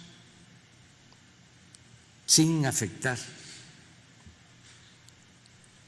el desarrollo del país, garantizando siempre la estabilidad y el que se avance en el proyecto que hemos iniciado.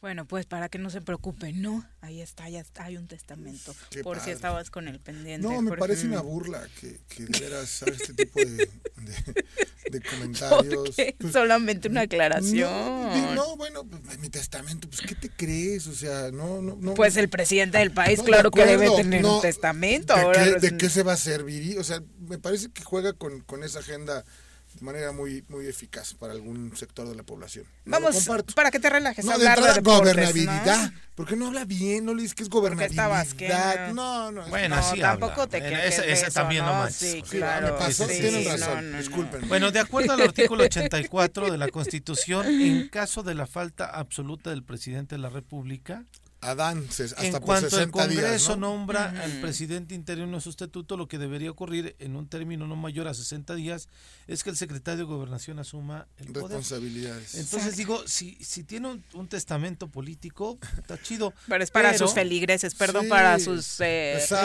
correligionarios partidistas. Es a lo que voy, ¿no? no le da la- no le- o sea, no puede decir ese tipo de estupideces con algo tan delicado. Ella nadie queremos, nadie queremos respeto. que se muera, ¿eh? De No, entrada. claro. Bueno, o por sea, a mí que, puedo pensar que es de lo peor que existe como gobernante, en la vida desearía que a México se le muriese un presidente y menos ahora, ¿no? Mira, cuando vayas a decir de lo peor que existe, recuerda Morelos y te acord- ya vas a caer en Bueno, cuenta que, no es lo peor es que, que, existe, ¿no? Es que aquí tenemos el peor de los dos mundos, ¿no? 8 con 47 de deportes.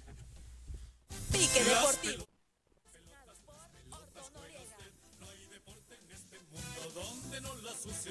Las pelotas, las pelotas, las que sueña para usted son las de Ninelli, Niurka, Maradona y Pelé. Las pelotas, las pelotas, las pelotas, sabe usted, son las mismas en Bilbao.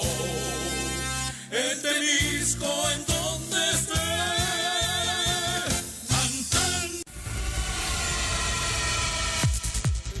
Mi querido Bruno, ¿cómo te va? Muy buenos días. Hace frío en la cima.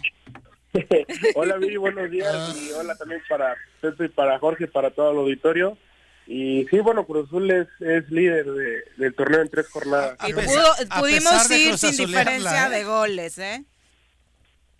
Sí, digo, del partido creo que lo terminan, se lo terminan empatando al Terrible. final por algunas de sus atenciones, sobre todo a la entrada de Santi que pues entra para que lo echen y al final le termina favoreciendo eso a Monterrey que se queda en, igua- en igualdad porque estaba con 10 hombres tras la expulsión de el colombiano Stefan Medina desde el minuto 53, 54 y bueno, el equipo de Monterrey que sabe aprovechar a pesar de no tener el, mejor eh, partido, al final eh, terminó apretando y terminó empatando con gol del Cachorro Montes y con un golazo de Funes al equipo de Cruz Azul que había hecho un buen partido, sobre todo el caso de, de Antuna que llevaba dos asistencias y ahora se coronó con un gol. Ay, que siga final- así de bien portadito, por favor.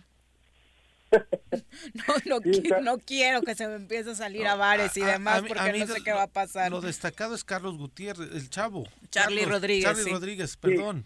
¿No?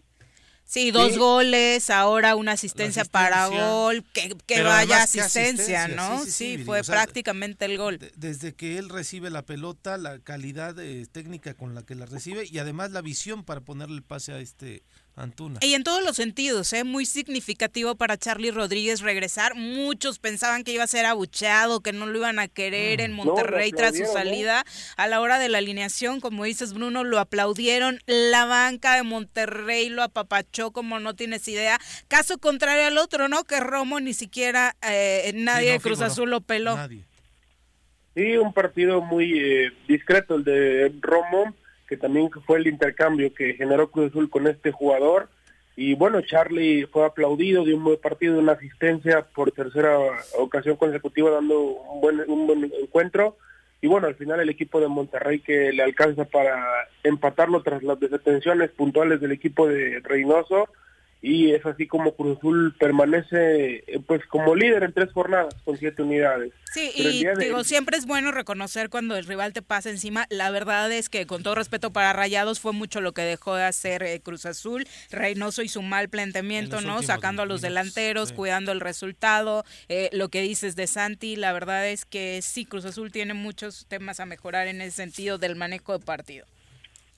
Sí, de hecho que en las dos primeras jornadas le había salido el tema de ganar 1-0 y sobre todo contra Vagos de Juárez que le buscó un poco más y pudo haber hasta lo pudieron haber hasta empatado y ahora con un equipo con un plantel más completo que tiene mejores jugadores como Monterrey que no te pues perdonan. le, termina, le termina así le termina cobrando factura y pues lo terminan por por empatar con, con tan buenos jugadores y además porque dejaste al rival con igualdad numérica la expulsión de, de Santi y empatados en puntos con el Atlas, ¿no? Que viene y le gana al América.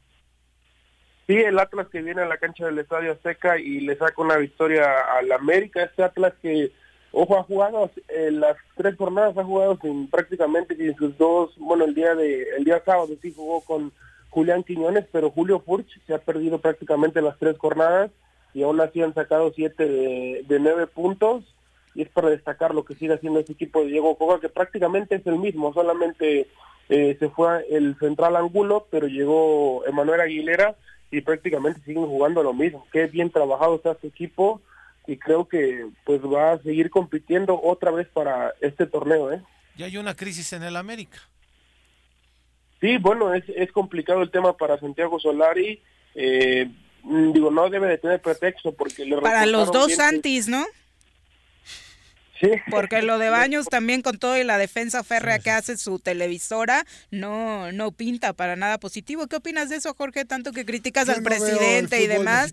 Tu club y la televisora a la que pertenece poniéndole freno a la libertad de expresión, obligando a Paco Villa, Enrique Bermúdez a publicar disculpas en, redes sociales. Qué vergüenza, ¿eh? Es lo mismo, están, son igual, Televisa y AMLO son lo mismo. y llegando y llegando y llegando refuerzos a hasta ahorita. Bruno? Es que yo no sé de veras cómo siguen viendo el fútbol mexicano cuando hay 12 12 participantes y nadie qué vergüenza, pierde. Y nadie pierde, pues no pasa nada. Ahora entiendo el nexo americanista, Morelos, América, libertad de expresión, tiene mucho, tiene mucho que ver. De ahí viene. Pero, la afición Pero cuidado con lo que digas, Bruno, no te vayan a obligar a publicar algo luego, ¿eh? no, para nada pero bueno, el Atlas que consigue la victoria en el, en el Azteca. Ayer Pumas que se le va al partido en el último minuto. por burlones. Con un penal ahí medio polémico, pero bueno, decidieron marcarlo y Ginaco otra vez le anota gol al equipo de Universidad Nacional que termina perdiendo su, su invicto. Y bueno, cae ante el equipo de Tigres que no había tenido un buen arranque, ahora saca la victoria en Ciudad Universitaria en los últimos minutos y también el equipo de Guadalajara que empatan a uno, uno a uno con el Querétaro, comienza perdiendo desde el minuto dos del partido, empatan ya previo a que se termine el primer tiempo y ya en el segundo tiempo ya no pudieron hacer mucho para pues para darle la vuelta al partido y termina empatando el equipo de Marcelo Micheleño el, el encuentro. Y bueno otro de los partidos también León vence a Pachuca y el día de el día jueves eh, Atlético de San Luis cayó ante Juárez, Toluca que le, dio la vuelta contra Mazatlán que dejó de hacer muchas cosas, para la segunda mitad estaba jugando muy bien el equipo Mazatleco y Toluca le gana 1 a 2 y ayer el equipo de Necaxa eh, ganó, Mientras Jorge perdía el tiempo viendo la NFL, el Necaxa goleaba. Imagínate. ¿Qué estaba haciendo? ¿El Necaxa contra quién? Santos. ¿Necaxa Santos o Kansas Bills, no? Imagínate nada más. Con goleada de los rayos, o sea, partidazo. Debe estar contento seguir Jorge de Pinedo, ¿no? Necaxa 1 a 4, pero bueno, creo que eh, fue un partidazo también el de la NFL que vale la pena reconocerlo, el, el, de anoche, 36 a 36 se fueron a tiempos extra este, este divisional de la conferencia americana entre jefes y Bills y al final pues le termina cayendo la suerte del volado al equipo de Kansas. y Sí, porque quien ganaba el volado iba a ganar el partido, sin lugar a dudas. Es sí, termina ganando el partido 42 ¿Y es justo lo del volado? Porque por ahí oí que había como un tema pues, de propuesta para cambiarlo, ¿no? Pero ¿cómo lo resuelves? ¿Quién arranca? O sea, ¿quién, quién? O sea, a estos equipos ayer les das 15 horas y, y, Sí, sí, y sí. jugando. O sea, punto. Sí, sí, sí es, es un tema creo que creo que se decide de manera justa y al Si final no los justa, pues legal y así es. Da pegado al reglamento, ¿no? Que es lo importante. Eh, ¿Coincides con Jorge Bruno en el sentido de que es uno de los mejores partidos que se han visto en la historia reciente de la NFL? Sí, sí, creo que sí, es, un, es uno de los mejores partidos que se ha generado, por lo menos en los últimos 10 años en la NFL, es el mejor partido de la temporada y creo que difícilmente, a pesar de que ya se vienen las finales de la conferencia americana y de la conferencia nacional y el Super Bowl, creo que difícilmente vamos a ver un partido tan bueno como como este y una rivalidad que nace ahora entre dos corebacks muy buenos, entre Allen y entre El Patrick futuro Mahomes. de la NFL, el presente. Bueno, también no ¿Qué edad podemos dejar. a- tiene? deben tener 23, 20. Ah, ok, sí, sí, ves a Brady que tiene 45. claro. Y ese partido, ¿no? Que un partido muy malo, pero cerró en los últimos cuatro minutos muy bueno. El de Rams contra los Bucaneros de Tampa Bay, mi querido Bruno. Sí, al final se define, bueno, de hecho todos los partidos, los otros tres partidos se definen por una patada en, el- en la última jugada del partido y todos ganaron por tres puntos de diferencia, pero pues el que más destacó fue el fue este de Jefes contra Bills anoche en Arrowhead Stadium. Y bueno, ahora las finales eh, de la conferencia americana es eh, Jefes ante los Bengals que dan la sorpresa y eh, la nacional Los Ángeles Rams que buscarán ser el segundo local después de que Tampa Bay fue el local en el Super Bowl Super pasado Los 49 de San Francisco. La semana pasada decías, Jorge, que el que saliera de qué llave iba a ser el gran favorito. De- Green Bay. De Green Bay. Bueno, ¿Y sigues ahora en lo dicho? No, ¿no? no, no, no. Vi ayer a, a un equipo de Kansas City. Yo creo que va a ser Kansas eh, Rams y va a ser un partidazo. ¿Qué opinas, Bruno? Sí, igual veo la, la defensa de, de Los Ángeles es muy buena y creo que la ofensiva de, de Kansas también y creo que, bueno, por esa línea va al Super Bowl, aunque pues cuidado, también puede dar una sorpresa, tanto Bengals como 49ers no hay que descartarlo. Bueno, mira, los sí. dineros están con uno y con otro por 7.5 por 4 puntos. Y eso, ¿Se las apuestas? sí. Wow.